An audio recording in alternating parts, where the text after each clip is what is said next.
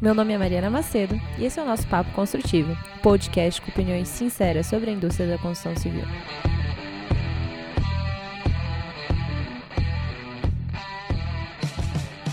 E aí, galera, mais um dia, mais um episódio. Hoje com nada mais, nada menos do que o meu querido Fábio Sato. É, o Fábio, ele é mais do que qualquer outra coisa, um amigo meu. e o Fábio, ele é um consultor independente, só que mais do que um consultor independente, ele é uma mente que eu considero brilhante. E é por isso que o Fábio está aqui hoje, né, Fábio? eu e o Fábio, a gente se conheceu num jeito pouco convencional, né, Fábio? Ah, foi num, num fórum antes do AU sobre. Fórum sobre BIM, acho que conteúdo BIM. Aí um monte de gente lá falando, aí levanta uma loirinha novinha assim. Mas por que que vocês estão fazendo as coisas desse jeito assim, assim, assim? Será que? E eu falei, quem que é essa menina aí? De onde que ela saiu? É, ele tava com a camiseta da Bean Object. Eu falei, bom, deixa eu conversar com essa menina. Ah. Ela sabe onde ela tá se metendo? Olha só as pessoas que estão falando ali na frente. É, não, não confesso Confesso é. que noção faltava um pouco, nunca foi o meu forte. Até hoje não é muito, mas tudo bem. Ah, nunca falou bobagem.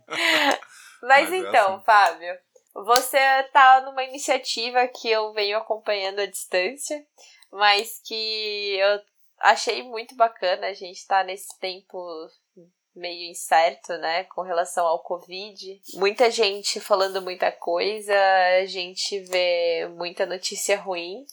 E meio a esse caos todo tem que ter alguma coisa boa, né? E fala um pouco mais sobre essa iniciativa do Hospital BIM. Que ah, você então, tá essa, essa iniciativa do Hospital BIM foi uma coisa legal, na verdade completamente inesperada, né? Porque a gente tinha meio que recém entrado na, na quarentena aqui em Porto Alegre, né? Pelo menos lá no escritório, a gente começou a fazer o home office. E aí a Kézia me liga, ô oh, Fábio, você quer conversar? Eu posso falar com você? Não sei o que, tem uma ideia, tal, tal, tal. Eu falei, ah, mas que, que ideia, né? Não, a gente quer fazer um hospital de campanha tal. E eu já tinha visto algumas coisas que o pessoal tava fazendo, com divisórias de stand, né? Daquelas feiras que se uhum. faz tal. E eu falei, ah, que legal, mas como é que vai funcionar? Qual é a tua ideia? Tal, tal, tal. Ela falou assim, ah, não, a gente só vai fazer o projeto conceitual, tudo. Eu falei, ah, não, tô dentro, né? Projeto conceitual tô dentro porque conceitual, apesar de eu já não estar tá fazendo projeto há um bom tempo, eu ainda sei fazer. Né? Se tivesse que fazer um projeto executivo, talvez eu tivesse que pedir ajuda, né? Porque eu, a diferença é não estar tá fazendo. E aí a coisa aconteceu, uh, entraram outras pessoas. A parte que eu achei mais sensacional foi ter a orientação de um médico que está trabalhando, atendendo pacientes e tudo. Então, ele foi o verdadeiro consultor, foi o cara que, vamos dizer, criou a demanda do que a gente tinha que fazer. Foram quantas pessoas envolvidas? Ai, um monte de gente. Eu, eu sinceramente não sei. As pessoas que eu interajo são as pessoas da arquitetura, que são três, o Rafael Rigoni, né, da arquitetura é o, é o Maurício, Di, Diego, Liege, eu vou falar dos nomes que eu lembro, tá? A Kessia coordenando, aí tem o Rafael que tava que conseguiu o Trimble, né, Connect pra gente usar. Uhum. Aí teve o pessoal que fez instalação, o Fernando que fez instalação de ar condicionado, né? Teve o Uh, aí teve o Euclides, que fez hidrossanitário e PPCI, se eu não me engano. Né? E aí foi entrando gente também no meio do Nossa, caminho. eu lembro que tinha gente, tem gente até do Amazonas, né? Sim, o Alexander, o Alexander está fazendo acho que a compatibilização, coordenação, né? E ele usou o BIM Collab, então para mim foi legal porque eu usei, tirando o, Bringo, o Trimble Connect, usou muita coisa que eu já conhecia, eu pude ajudar um pouco o pessoal nesse sentido de ah, tem essa ferramenta, ah, como é que usa, ó, podia melhorar isso, cuida isso, cuida aquilo, né? Como eu sempre acho que tem que ajudar, né? Acho que não, a gente não pode fechar os olhos quando está trabalhando uma coisa assim. E a parte mais legal é que para mim, na minha experiência de vida, foi a segunda vez que eu trabalhei num projeto 100% BIM com as pessoas numa extrema boa vontade de desenvolver todos os projetos simultaneamente. E cada um em uma cidade, né? Porque a Késia fica em Santa Catarina, o Rigoni ele também fica em São Paulo. É Campinas, acho que é região de Campinas. É. O Alexander tá em Manaus. Aí tem gente com prefixo 55, tem gente com prefixo. Uh, a Liege é Santa Maria, eu não sei qual é o prefixo dela. Né? Daí todo mundo fala de trabalho remoto, né? Essa, esse é o real trabalho, esse é o real trabalho remoto. Ah, sim, na verdade, o que eu acho que toda essa situação está mostrando para muita gente é que o trabalho remoto é viável e dá para fazer não. e dá para funcionar. Mas o que assim, que é o que eu acho engraçado a atitude das é. Que, o que eu acho engraçado é que assim, todas essas pessoas já estavam meio que de certa forma conectadas antes. Pontualmente, mas já conectadas de alguma manéira. Você é, já tinha ouvido o... falar da Késia, o Rigoni, Sim. eram pessoas é. que previamente já se conheciam, mas Vamos dizer que a, nunca... a Késia foi o, o hub, né? Ela que juntou todo mundo, ligou os pontinhos. Porque assim, dessa turma que a gente está trabalhando, o único que eu verdadeiramente conhecia de falar oi, assim, pedir Não, conversar foi o Rigoni. né? Mas pessoalmente, eu acho que eu não conheço ninguém. Então, isso é incrível, né? Eu acho isso surreal. Né? E teve gente que eu só fui conhecer o rosto numas reuniões assim, já depois que o projeto tinha acabado. Isso é muito, muito incrível. Quanto tempo demorou o projeto? Ah, com com quatro dias já dava para chamar de hospital. Quatro dias. Uhum. Aí até ele ficar pronto, bonitinho, chegar nos finalmente aí, acho que foram acho que duas semanas. Acho que chegou a duas semanas. Entre dez dias e duas semanas. Só que assim, o que, que é importante, né? As pessoas entraram e, por exemplo, eu, ah, Fernando, me passa as potências dos equipamentos que você vai usar. Aí ele fazia. Aí ele postava no fim do dia assim: olha, eu postei lá o, o revisado, só que eu tive que revisar alguns equipamentos. Eu já pegava, carregava como estava no Turbo Connect, já baixava, já usava a versão nova dele, já atualizava as cargas, já acertava tudo. E aí, vamos supor, se ele postou às 10 horas, eventualmente à meia-noite eu estava postando o arquivo corrigido com as mudanças que ele tinha feito. É, sobre é. trabalhar remoto, você já tem uma experiência, né? Não é a primeira vez que você faz isso. Já fiz outras coisas. Por exemplo, eu tenho um cliente aqui em Porto Alegre mesmo, que, que quando ele uh, mudou, ele morava em Porto Alegre, ele foi para Viamão, eu passei a atender ele via Skype, mesmo estando, sei lá, 30, 40 minutos de carro. Qual né? que você acha que é o maior desafio quando você trabalha remoto? Para mim, o mais difícil do remoto, principalmente se eu vou atender alguém, um cliente, é que se eu, é, sendo 100% remoto, eu não conheço a dinâmica do escritório da empresa, eu não conheço, às vezes, como as pessoas se interagem, que tipo de coisa elas estão fazendo, porque às vezes se eu vou lá no escritório de um cliente e fico uma tarde, eu percebo muito mais coisas além do que eu tô vendo, assim. Né? Ah, sem dúvida. Porque você tem muito mais input quando você consegue olhar no olho e ter uma interação hum. mais direta. É, e uma coisa que é importante, que eu acho pessoalmente, né? Você consegue até criar esse vínculo com as pessoas online. Aqui no hospital funcionou, porque, uh, primeiro, ninguém queria ganhar nada com isso. Era 100% voluntário, né? Tá tudo pro bono, né? Que a gente fala. Né? Sim. Né? Então, onde é tudo no amor mesmo. Então, ninguém ficou preocupado com ego, com ah, meu é melhor que o do outro, ah, meu nome tem que ser o primeiro, o segundo, o terceiro, sabe? Uhum. Vamos fazer esse negócio funcionar, porque o que, que a gente quer, né? Na verdade, assim, até comentei uma vez com o Rigoni, né? Olha, Para mim, o pagamento desse projeto é que se ele for executado e salvar uma vida que seja, para mim já vai fazer muita diferença. Sim. Né? Então eu enxergo assim, o propósito que eu entrei dentro disso foi esse. É então, porque você, assim, querendo ou não, a gente nunca imagina que a gente vai conseguir salvar uma vida diretamente trabalhando numa área que nem engenharia e arquitetura. Não é uma coisa que quando você entra na hum. faculdade é o cenário que você imagina, né? Ah, sim. É, e muitas vezes a gente impacta a vida das pessoas e nem percebe. Né? Eu aprendi uma coisa na vida. A gente esquece quem a gente ajuda.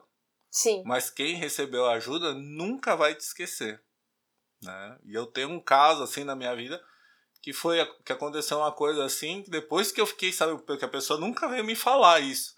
Mas uma terceira pessoa em comum veio me contar: ah, na frente dele ninguém pode falar mal de você. Porque você foi o único cara que deu uma oportunidade de trabalho para ele. De verdade. Sim. Mas sobre então, isso que você falou do nosso impacto, é, que a gente causa muito impacto nas pessoas em geral, principalmente uhum. porque a gente está moldando o espaço que elas vão viver pro resto da, da vida delas, uhum. é realmente uma coisa que tem me chamado muita atenção, sabe? Uhum. São elementos que eu acredito que as pessoas deviam se tornar mais conscientes. Não só os profissionais, uhum. tomar consciência do impacto que eles têm na vida das pessoas, a partir das uhum. escolhas de projeto, como também a, as próprias pessoas. Elas tinham que, é, como que eu posso dizer, se apossar um pouco mais desse processo de construir, entender um pouco mais, se envolver um pouco mais com isso. Uhum. É, as pessoas elas têm essa tendência de achar que é, elas não têm controle algum sobre o espaço construído delas, elas simplesmente aceitam uhum. o que é o que é entregue, né? Sendo que tem muito mais que pode ser feito.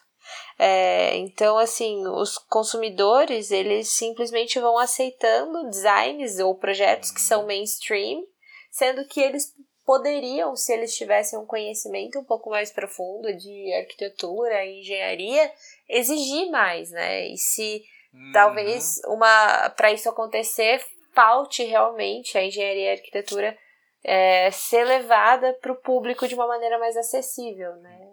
É. Levar essa conversa um pouco mais para a esfera pública e não só hum. ficar dentro dos fóruns de arquitetura e engenharia.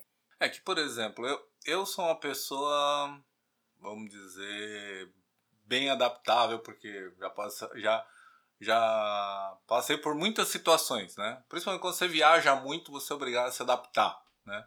Está num hotel, amanhã está no outro, no outro está no outro, e aí como é que você ah, se organiza? Essa vida de morar em hotel eu sei né? bem. É, então, mas por exemplo, uh, tu deve ter vivido isso algumas vezes, né? Por exemplo, eu já passei uma semana, cada dia numa cidade diferente. Eu também. né? Não é muito bom. É, e foi engraçado porque, assim, um cliente me ligou todos os dias, aí quando chegou na sexta-feira, ah, não sei o que, ainda tô com problema. Pera aí que eu tô indo aí. Ah, mas onde você tá? Não, agora eu tô aqui. tô, tô na sua cidade e vou te atender. né? Nossa, então... não, é, realmente, assim, o pior é quando você tá no, no hotel e o pessoal da recepção já. Não, já sabe teu nome. É. é. Não, mas tem, tem, tem, tem coisa pior. Eu, eu passei por uma, uma história meio engraçada, trágica, né? Eu acordei assim, nossa, onde eu tô? Que lugar é esse? E, aí eu e fiquei, era sua casa? E era a minha Já aconteceu casa. comigo. Já aconteceu comigo. É, mas faz parte. E aí você vai se adaptando. Então, por exemplo, para mim, o que que, o que que conta? Eu moro num apartamento pequenininho, né? Ele deve ter o quê? Acho que eu vi IPTU, são, não sei se são 34, eu sei que é menos de 40 e mais de 30, tá? Eu moro sozinho é suficiente, né? Então, uh, o pessoal às vezes fala, ah, mas você não, não enjoa de ficar? Eu falo, cara, eu, eu, eu arrumo tanta coisa. Eu tenho essa a mesa de trabalho que está na sala, então eu sento na mesa para trabalhar. Eu sento no sofá para ver TV. É o que eu tava falando esses dias. Você tem que ter o seu primeiro segundo e terceiro espaço bem definidos, né? Uhum. As pessoas falam que você tem que ter um lugar para trabalhar, um lugar para morar e um lugar para você ter o lazer, que é o parte Uhum. do social. Sim. É, e você geralmente tem isso em espaços distintos, né? Então a sua casa, Hum. o seu trabalho e o cafezinho que você vai. Só que o que acontece é que nesse momento de quarentena, ou para quem tem uma pegada muito forte em home office, que é o meu caso e o seu caso, você Hum. tem esse primeiro espaço, esse segundo espaço, esse terceiro espaço dentro da sua casa já. Ah, sim. Então, eu, te- eu sei que ali na cozinha é o meu terceiro espaço, que é onde eu vou para Uhum. conversar com as pessoas. Meu escritório é onde eu trabalho e meu quarto é onde eu durmo. Eu não misturo esses Sim. espaços, Ah, entendeu? não. Meu quarto, meu quarto é sagrado. Tanto é que quando eu mudei pra cá, essa mesa do computador que eu uso tá no quarto. E eu falei, não, não vai ficar no quarto. Né? E o ar-condicionado só tem no quarto. Né? Eu fiquei, até pensei, pô, seria mais confortável deixar lá, porque aí eu ligo o ar fica fresquinho. Eu falei, não, mas não posso ter o meu trabalho no lugar de dormir. Não, não pode. Tem que separar. Então, então eu trouxe para a sala. Aí eu tenho o sofá, que é a área de lazer, tem uma mesinha para duas pessoas, três pessoas, que é a mesinha de jantar, que é lá onde eu trabalho. Que às vezes eu ponho o notebook lá. Só que eu, eu tenho percebido que eu mesmo, o que eu tenho feito? Quando eu preciso do notebook, né? Eu ponho ele aqui no meu lado, em cima da impressora, e aí eu fico com um monte de tela aqui, dois teclados, dois mouse e trabalho com tudo. A verdade é que os espaços, eles têm memória, né? É, você vai deixar uma marca ali que seu cérebro vai lembrar que aquele espaço é para aquilo. Então, se você Uhum. começar a misturar é, trabalho no seu espaço de dormir, você vai começar a ter insônia em algum momento, entendeu? Não, não Ah, tem sim. como. É, não, não. Eu eu já eu já durmo pouco. Se eu tiver insônia aí ferrou, né? Aí eu não durmo mesmo, né? Não, e querendo ou não, é, hoje em dia, falando em quarentena e isso tudo que a gente tá vivendo, é, saúde mental é uma coisa que tem que ser priorizada. E tá, tudo bem, você se adapta bem nos seus 30, Hum. 40 metros quadrados. Só que eu vejo que as pessoas estão ressignificando muito mais o estar em casa. Então, assim, eu vejo gente que nunca teve planta na vida, Uhum. agora nesse período foi no mercado e comprou, Ah, comprou uma, planta. entendeu? Aham, pela, sim. pela falta desse contato com a natureza e, e, Hum. é, as pessoas acho que vão parar talvez é, e dar uma equilibrada, né? Antes as pessoas estavam investindo muito em experiências, viagens e deixando de Hum. investir na casa delas.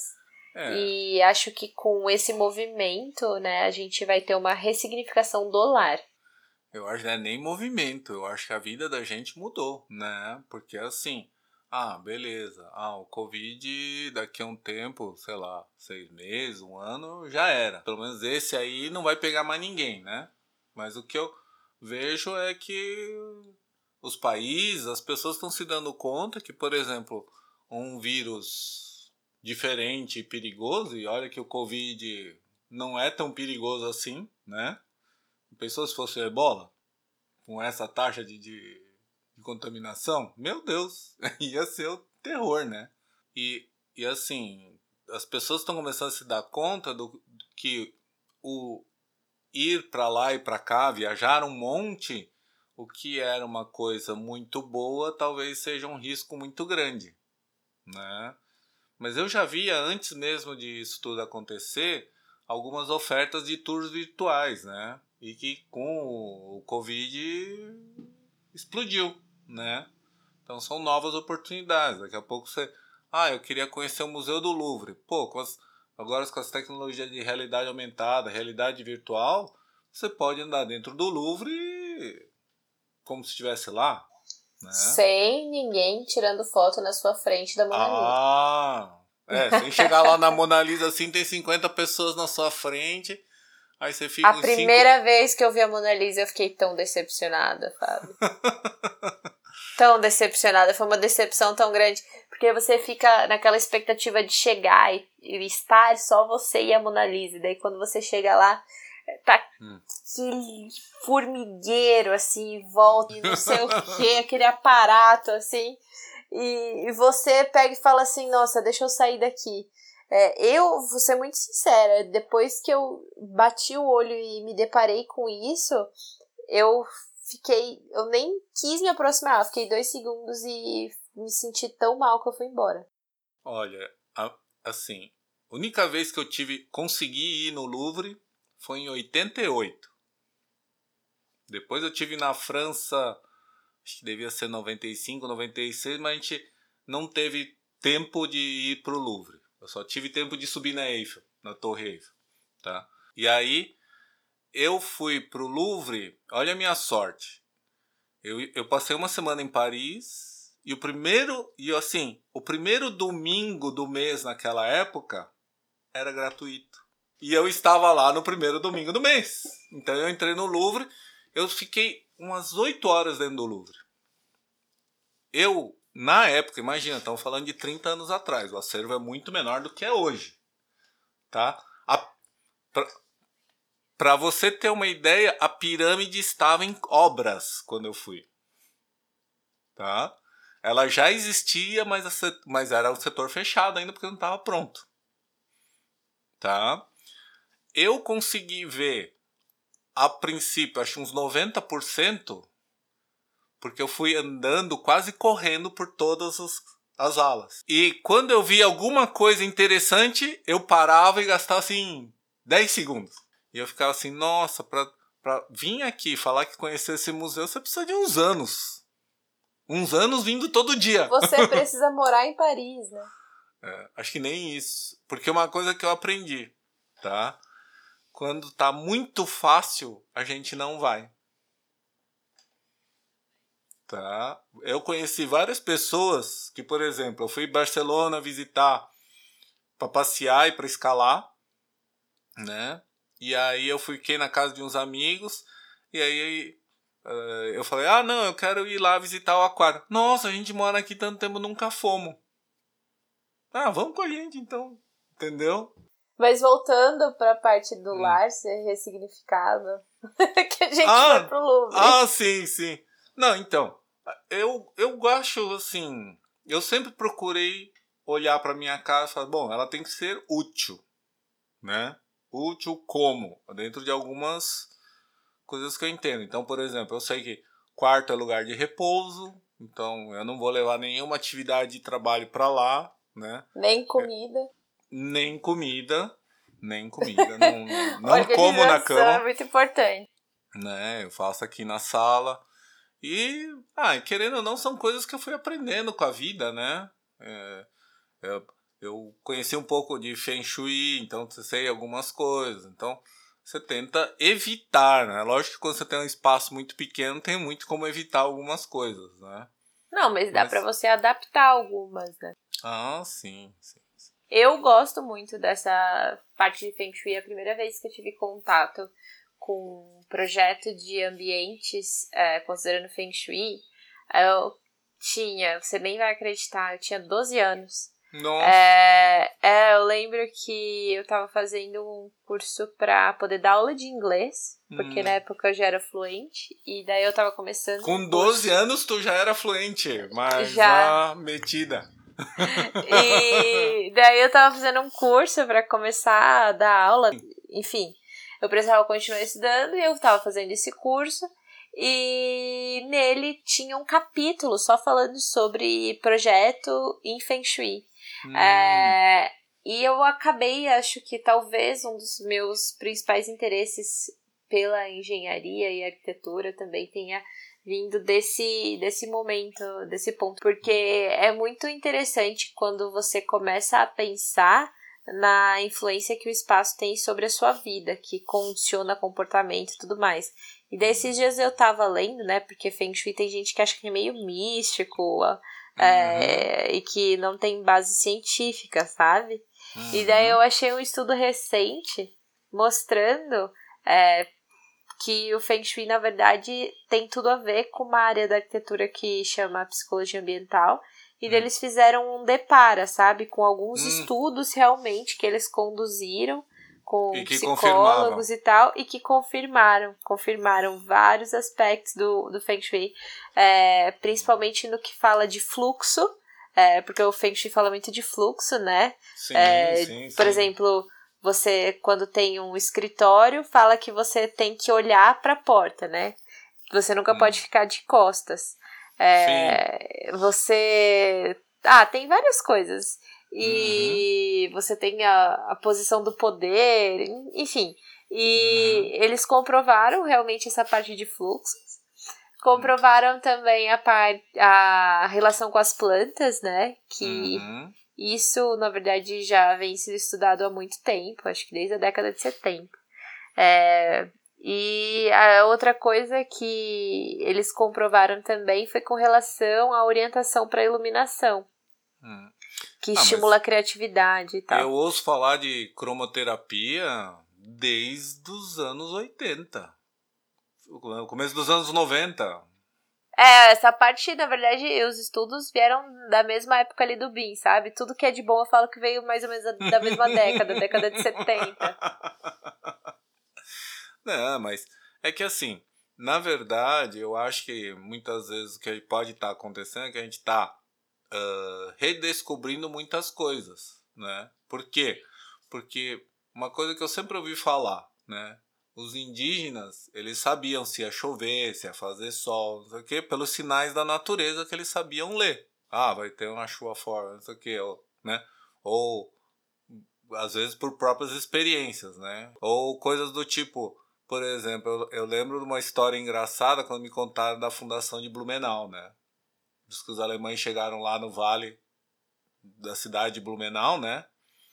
E viram um rio correndo lá embaixo, né? porque é uma vala grande, não é um rio que enche muito.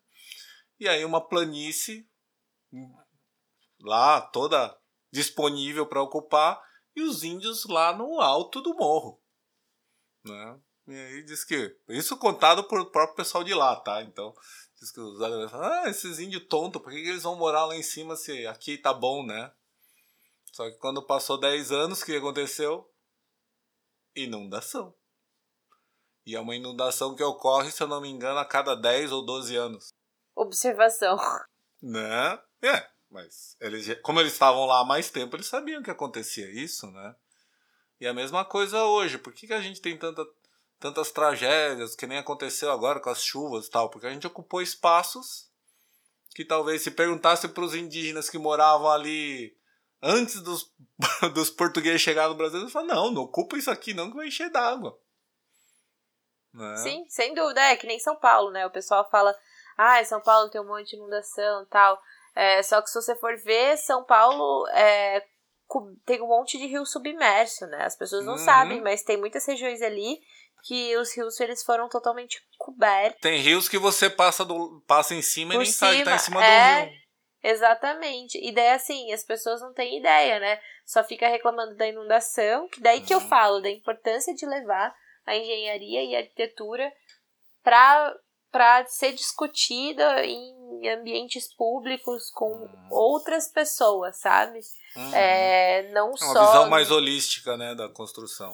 Sim, porque a gente tem que realmente tornar as pessoas mais conscientes do que está acontecendo, né? Senão você vê aquelas discussões vazias.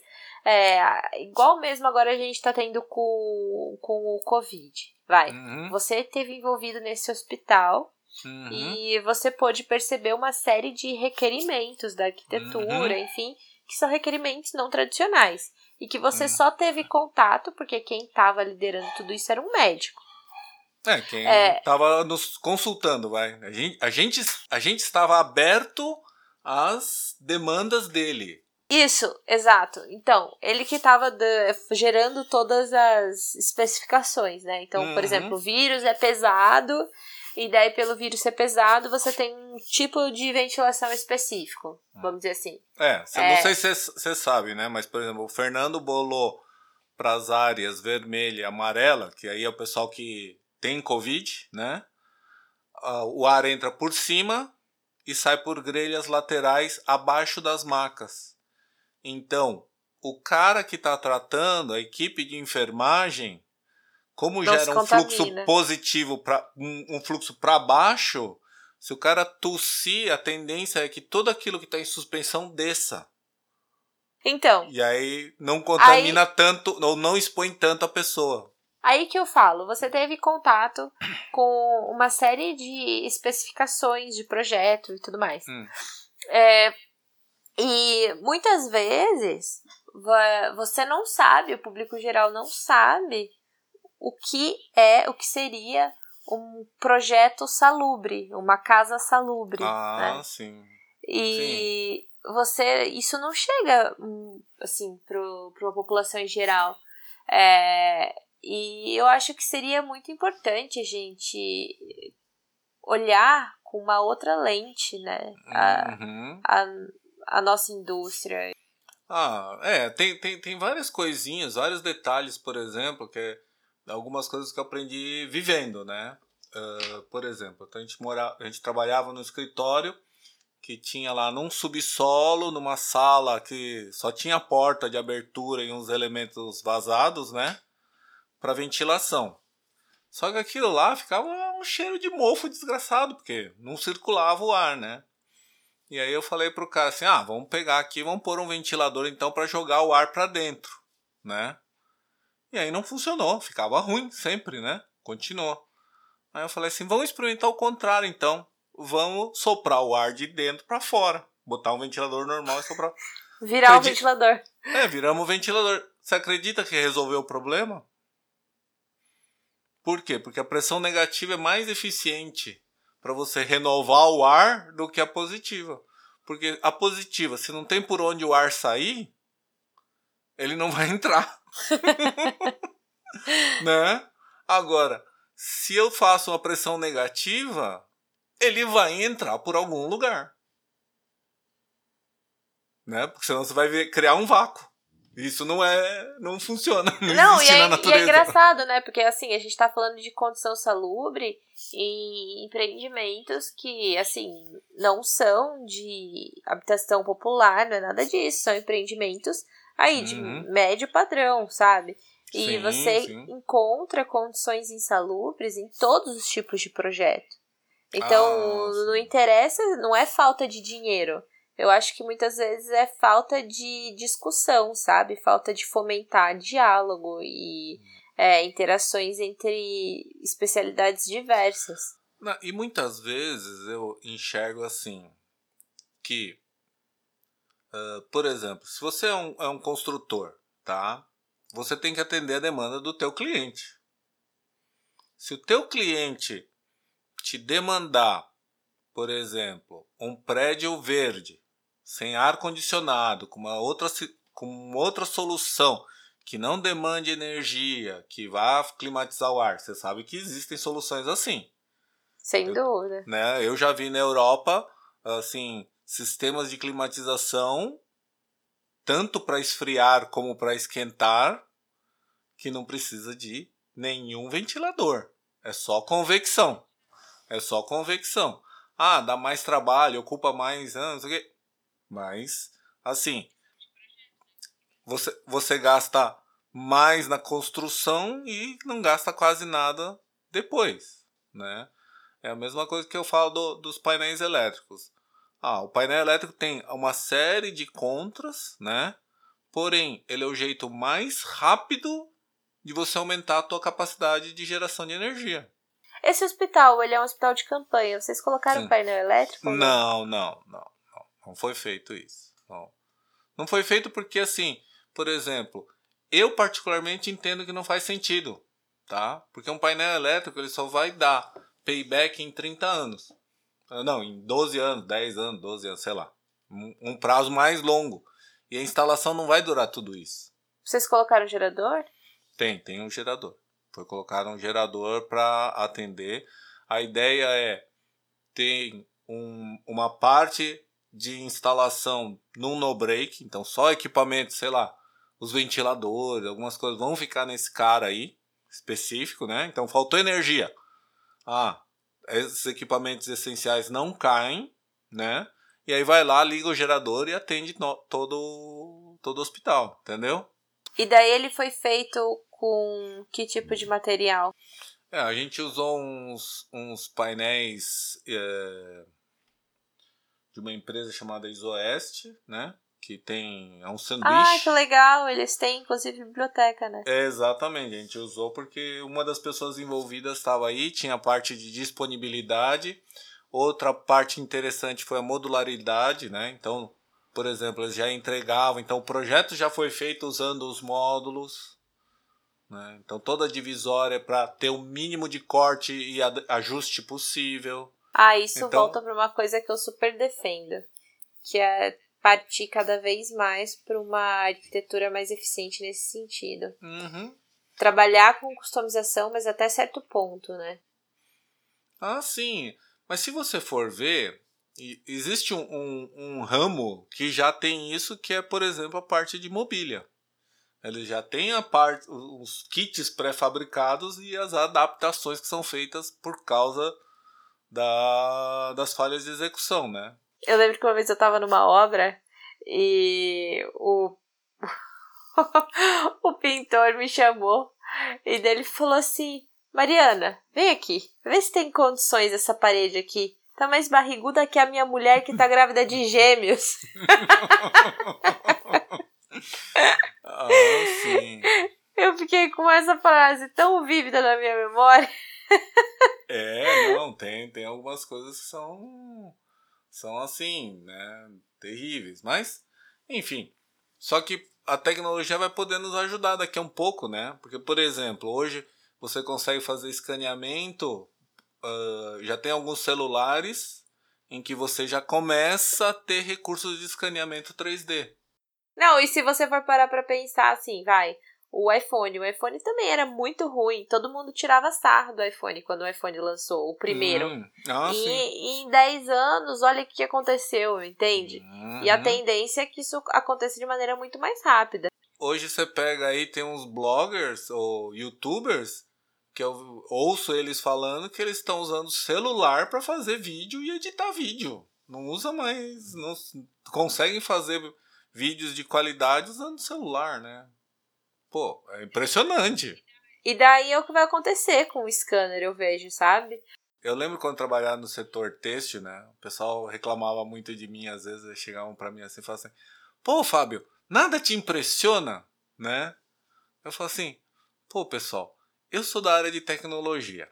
Eu vivo acompanhando e olhando as coisas que estão acontecendo. Então, quando elas chegam, viram produto ou realmente acontecem, para mim é natural. Entendeu? É tipo, ah, já tava na hora disso acontecer. A gente vai se acostumando com a tecnologia, né? Assim, uhum. se você uhum. for parar, se você for parar para pensar. Ah, mas é. E eu acho assim, né? Porque a gente costuma até falar, né? Ah, que nem essa história do, do projeto do hospital. Fluiu porque, ah, tinha uma energia boa, ah, tá tudo. Por quê? Porque tá todo mundo com o mesmo propósito, né? Então isso, isso talvez gere um movimento positivo, mas no princípio o que, que é? Todo mundo tinha o mesmo propósito, que era o quê? Ajudar as pessoas. Era o que deveria acontecer nas empresas, né? E aí foi interessante porque eu não lembro quem comentou, puxa vida, como tá sendo legal trabalhar nesse projeto, todo mundo se ajudando, todo mundo colaborando, né? Eu falei, pô, é triste de falar isso, mas deveria, todos os projetos deveriam ser assim todos os projetos você devia ser com mais do que você entrou, né? É, exatamente. E não só dinheiro, troca. né? Não, eu falo a nível de conhecimento, troca. Sim. É, porque às vezes quando você entra num projeto, você sente que tem muita gente segurando informação. É, mas uma coisa eu aprendi, tá? Assim, pode parecer, ah, é um meio ingênuo da minha parte e tal, mas não acredito que seja pelo lado da ingenuidade. Mas assim, você quer que a pessoa uh, se abra com você, você tem que dar o primeiro passo. Não esperar que o outro dê o primeiro passo. Né? Eu acho que nesse sentido você tem que ser proativo. Né? Então, e você é uma pessoa que está sempre disposta a ensinar, né? Ah, sim, sim, várias vezes. Várias, teve, teve uma turma do IPOG que criou um, um, um grupo, né? Na verdade, não foi. É, tinha um grupo do WhatsApp lá da, da coisa. E aí um aluno fez uma pergunta, eu fui desenvolvendo, desenvolvendo, a pessoa perguntando. Aí depois assim de um. Uma meia hora, uns 40 minutos, trocando informação, né? Eu falei pro, pro. Aí eu pus no WhatsApp, pô, vocês acabaram de ganhar uma consultoria gratuita. Isso aqui, é, isso aqui é assunto de consultoria. Mas eu lembro que quando a gente se conheceu, você falou pra mim: Ó, oh, se você quiser saber qualquer coisa relacionada a isso, isso, isso, você pode me procurar, a gente marca e, e eu te ensino tudo que eu sei. Eu falei, nossa, gente, esse, o Fábio, ele é. é que na verdade, isso eu acho que vem um pouco da, do meu vô, né? Vô paterno, que ele era meio assim. Ele abriu mão de muita coisa para vir para o Brasil, né? Perdeu herança, perdeu um monte de coisa para vir defender os valores que ele acreditava. Então acho que eu, querendo ou não, tenho um pouco disso aí. E quando eu cheguei, foi engraçado, né? Que no meu aniversário de 40 anos eu tinha o que? Um, dois anos que eu tinha me separado no primeiro casamento. E aí eu falei, bom, 40 anos, na época, né, a expectativa de vida era 80, né? Cheguei na metade do caminho. O que, que eu vou fazer com a segunda metade do meu caminho, né? Até agora eu aprendi, estudei, trabalhei, tentei conquistar coisas para mim, né? Mas e aí, né? A partir de agora, qualquer dia pode acabar, né? Meu pai morreu com 59 anos de câncer, né? E eu falo assim, pô, se eu tiver só mais 59, só mais 19, né? O que, que vai dar propósito para minha vida? E aí, na, nessa hora que eu falei assim, deu um, um insight assim, falei assim, eu vou passar o que eu sei para quem quiser aprender. Né? Na época nem sonhava na construção civil, eu trabalhava ainda no setor têxtil, né? E aí, e, mas você prestou atenção num detalhe da frase, né? Qual? Quem quiser aprender. Justo. Porque eu já tentei ensinar muita gente que não queria aprender fazer o bem é muito difícil, né? Eu falo sempre, você tem que saber ajudar e dar na medida que a pessoa consegue receber. Porque Também. você tem vários recipientes, porque às vezes até a pessoa quer, as pessoas ela Mas tá ela disposta. não consegue absorver. É, então assim, você tem copo, você pode ter um copinho de pinga, você pode ter uma caneca, você pode ter uhum. um vaso e enfim. Mas eu costumo brincar que eu que, a, que, a, que as pessoas que me dão mais prazer de ensinar são as pessoas uh, que se superam. Né? Então eu, eu brinco assim, eu já falei isso para algumas pessoas, né? Para mim, ensinar para um cara nota 10 que tira 9 tem menos valor do que ensinar para um cara que é nota 5 e tira 5,5. Faz sentido. Entendeu? Por quê? Porque um está aquém do potencial, o outro está além do potencial dele. E eu acho que essa medida, para mim, pessoalmente, é muito mais importante. Sem é. dúvida.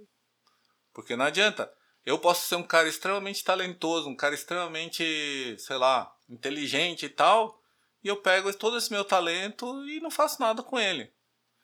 E aí eu tenho um cara ali que é limitado, que passa um apuro, tem um monte de dificuldade, só que ele está sempre tirando, indo um pouquinho além do que ele poderia ir. Pô, isso é sensacional. Sim, não? merece. É louvável, né? É, né? E a mesma coisa em relação a, por exemplo, essas ações, né? A gente tá vendo aí, ó, a gente tá vivendo uma tragédia da humanidade. Tá? E eu, quando eu digo tragédia, não é só as pessoas que vão morrer. A gente está vendo quantas pessoas não estão preocupadas com os outros. Estão preocupadas em tirar proveito para si próprios. Ganhar alguma coisa em cima da desgraça alheia, né? É, isso é, assim, lastimável mas é uma realidade. É, é, é parte da humanidade, infelizmente. Mas... Poxa, Fábio, muito obrigada por hoje. Muito obrigada pelo nosso bate-papo, foi incrível. É, entender um pouco mais sobre trabalho remoto, sobre o projeto BIM, e todas essas trocas que a gente acabou indo além, falando um pouquinho sobre Feng Shui. Ah, espero que sim. Espero que tenha sido interessante aí. Certo? Valeu, pessoal.